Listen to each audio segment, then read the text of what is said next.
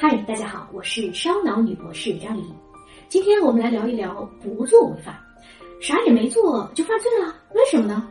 借用罗翔老师讲过的一个日本案例，有一个人啊，家里非常的破，他出门打牌的时候发现佛台上的一个蜡烛倾斜了，心想蜡烛倾斜了，有可能会把房子烧了。哎，但是管他呢，反正买保险。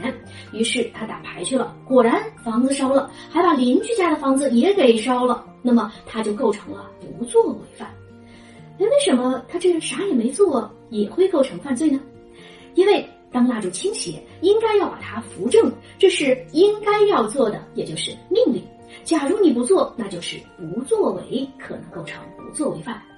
沙岛女博士用格局图示来解释一下。我们把这个日本人叫做小二吧，用紫色的小球表示。小二家里佛台上点着蜡烛，我们用橙色的小球来表示。小二他有一个责任，就是谨防火烛，因此他跟这根蜡烛之间应该有着连接，照管好火烛，小心失火是他的法律义务。外面这个紫色的圈就是小二的法律义务格局圈。但是小二自说自话的切断了两者之间的联系，不作为，蜡烛倒了，他也不把它扶起来。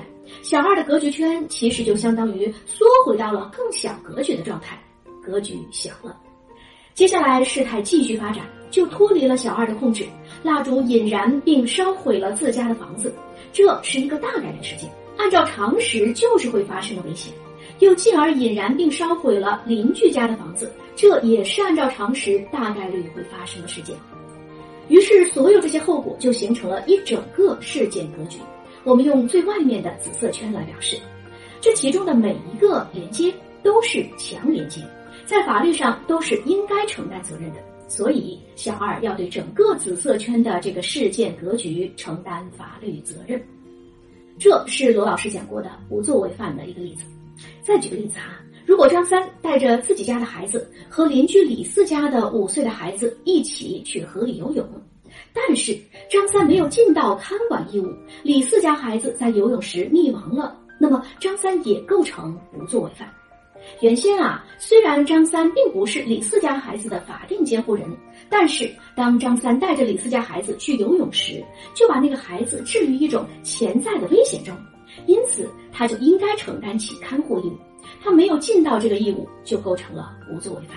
从这两个案例中，我们看到不作为也有可能构成犯罪。这和我说过的善恶判断的公式有关。简单来说，就是画一个格局圈，看看这个格局圈内能量是增加了还是减少了，分别对应着善和恶。从能量的角度来说，把李四家孩子置于潜在的危险中，就可能带来能量的损耗。为了避免这种能量损耗，就需要看管好这个格局圈，以免发生意外。如果李四家孩子淹死了，这个能量损失是因为张三带他去游泳引起的，张三就要承担法律责任。从格局的角度来理解，是不是就简单了呢？